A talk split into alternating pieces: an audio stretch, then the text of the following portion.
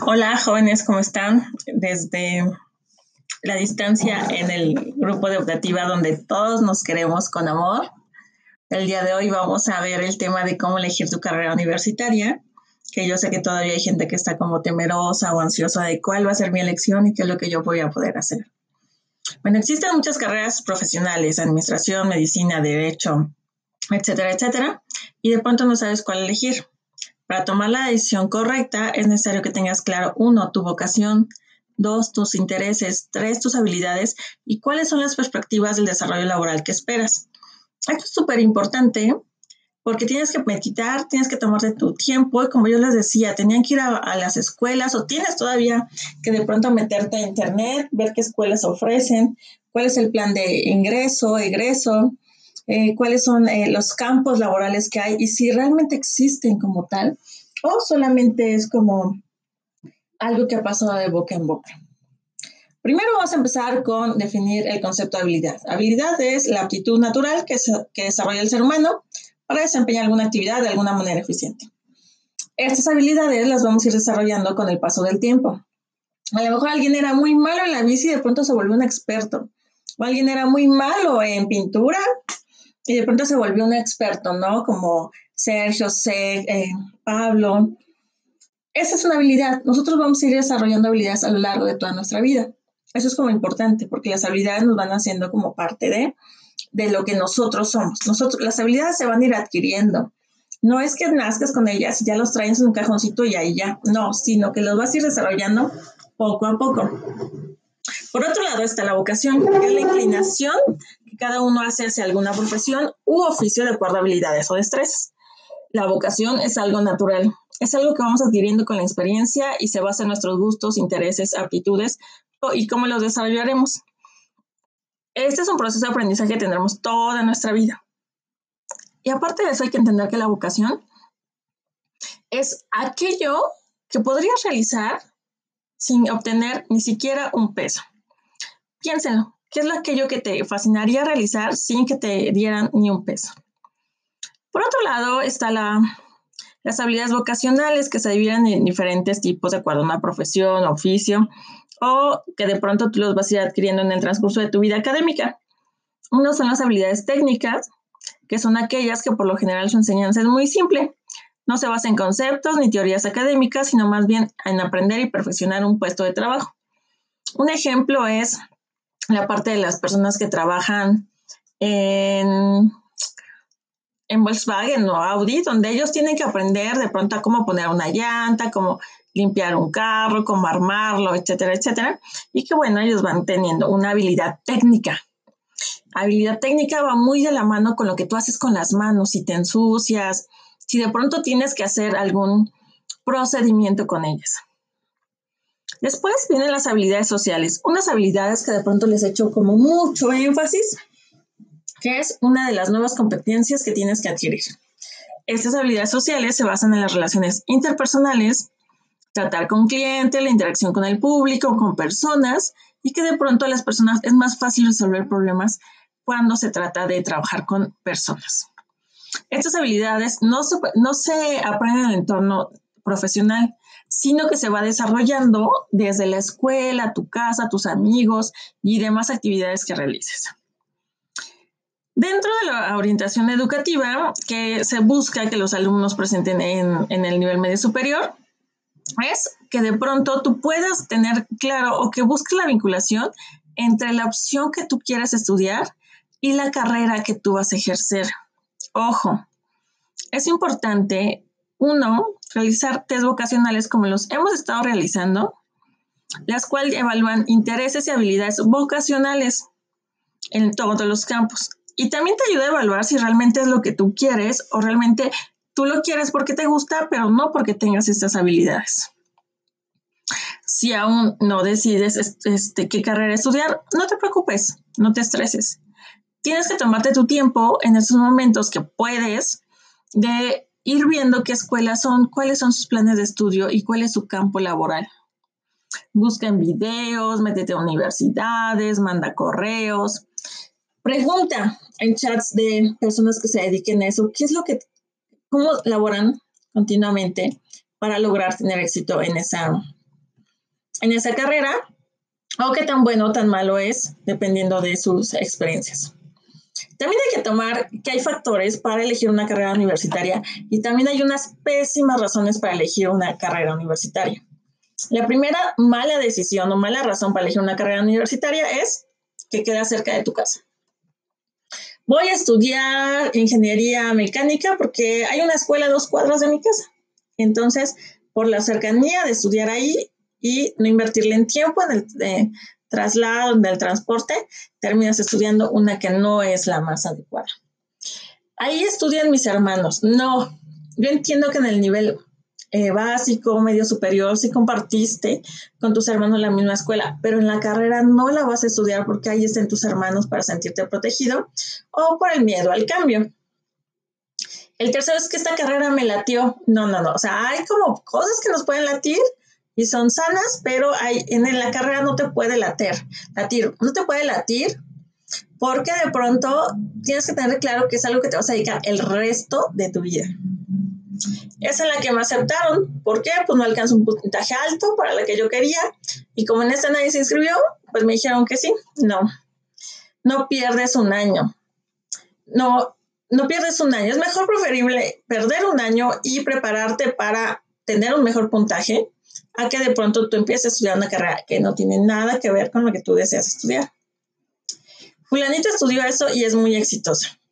Sí, pero fulanito lo estudió en otro momento histórico, en otro momento, tuvo otras habilidades, tuvo a lo mejor otros conocidos que a lo mejor tú no tienes. Entonces, a fulanito le fue bien, pero son totalmente distintas las vidas de cada persona. Una carrera que no tenga matemáticas. Ojo, todas las humanidades que se piensan ir a psicología porque no tiene matemáticas, ah, tiene estadística y con esas matemáticas tienes. Después, por el otro lado, vienen las seis buenas razones para elegir una carrera universitaria. Y uno es el plan de estudios. Se tiene que revisar el plan de estudios que tú vas a estudiar durante los cuatro años que dura la carrera.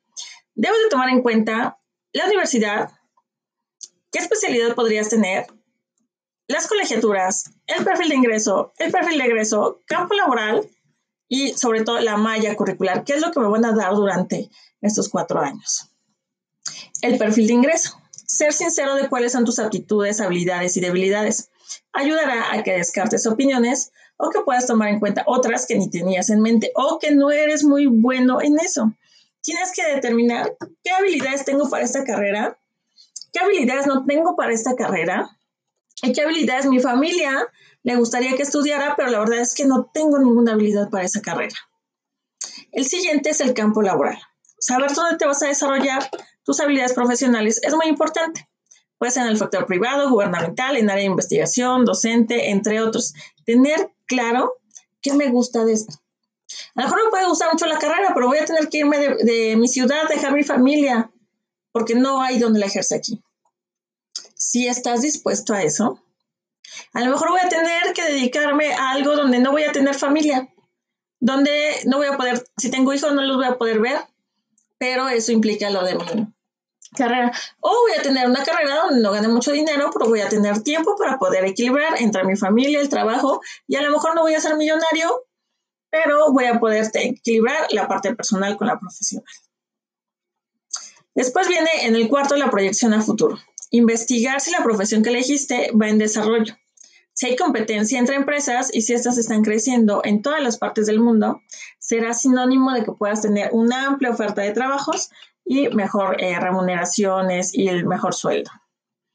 Esto hay que tener como bien claro porque de pronto escuchamos de ciertas profesiones que ya están caducadas, o sea que ya el mundo está lleno de eso y ya no hay campo laboral. Y bueno, el siguiente es la oferta educativa. Tener claro que dónde vas a estudiar, en una escuela pública, en una privada, qué debes de tomar en cuenta para la calidad de enseñanza, cuáles son los que se deben eh, de, apegar más a tus intereses profesionales y presupuesto de tu familia. De pronto hay jóvenes que cuando entran a una escuela particular, porque era la opción que les quedaba porque ya se apresuraba el tiempo para inscribirse a la universidad y no tenían claro ni universidad, ni carrera, ni nada, terminan agobiando a la familia y terminan llevando a la familia a una crisis. Y lo más grave es que llevan a una crisis a la familia y ni siquiera concluyen la carrera. porque en una universidad particular de pronto hay más cosas que se tienen que pagar y la familia muchas veces no tiene ese, ese solvento. En México hay diferentes universidades. ¿Qué es lo que yo les invito a que revisen cada una de ellas para revisar qué opciones tienes y cuál sería la que más adecua a ti? Voy a hablar de algunas carreras que existen en ciencias sociales y humanidades. Ojo, quiero que amplíen este panorama de qué carreras también existen en esta área, como son. Algunas de ellas tienen una calidad internacional, una calidad nacional, un diseño por competencias y hay diferentes modalidades, virtual, presencial y segundo idioma, pero en general me gustó que encontré varias de estas que pueden como anotar y ver cómo de qué trata cada una de ellas.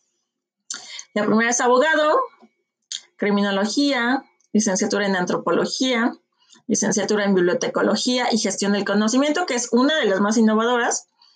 He de decir que las pocas personas que conozco realmente ganan muy buenos sueldos en esta licenciatura en Ciencias y Artes Culinarias, licenciaturas en Comunicación Pública, licenciatura en Didáctica del Francés como lengua extranjera, licenciatura de Docencia del Inglés como lengua extranjera, licenciatura en Educación, licenciatura en Docencia del Inglés en modalidad abierta y a distancia, licenciatura en Escritura Creativa, licenciatura en Estudios Liberales, licenciatura en Estudios Políticos y de Gobierno, licenciatura en Filosofía, licenciatura en Geografía, licenciatura en Gestión Cultural, licenciatura en Historia, licenciatura en Humanidades, licenciatura en Lenguas y Culturas Extranjeras, licenciaturas en Letras Hispanas, licenciaturas en Periodismo, licenciatura en Periodismo Digital, licenciatura en Relaciones Internacionales, licenciatura en Seguridad Ciudadana, licenciatura en Sociología, licenciatura en Trabajo Social y nivelación de la licenciatura en Trabajo Social.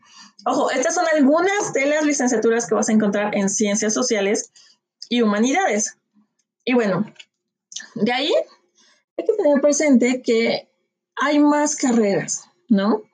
Que de pronto hoy en día pueden saber cómo llevar a una sociedad sana, cómo son esta parte de sustentabilidad, cómo la comunicación puede ser en un mundo globalizado y también la parte de los idiomas, la tecnología, etc. etc. Esto nos lleva a de pronto encontrarnos más licenciaturas que están enfocadas en la parte humana y social. En estas encontramos la licenciatura en escritura creativa, en estudios liberales, en estudio político y gobierno, en filosofía, geografía, gestión cultural, historia, licenciatura en humanidades, licenciatura en culturas extranjeras, en letras hispánicas, en periodismo, en periodismo digital, y bueno, el listado es un sinfín de salidas. ¿Cuál es mi tarea o qué es lo que yo te invito a que hagas como tarea? Uno, me van a hacer un mapa conceptual sobre lo que les acabo de dar por estos temas. Eh, bueno, por este, por este tema en sus diferentes subtemas. Segundo, después de que me hagas tu mapa conceptual, es mapa conceptual. Después me vas a poner qué tanto has investigado de tu carrera. Eso quiero que me lo hagas en una hoja de Word. ¿Qué tanto realmente llevas investigado de tu carrera?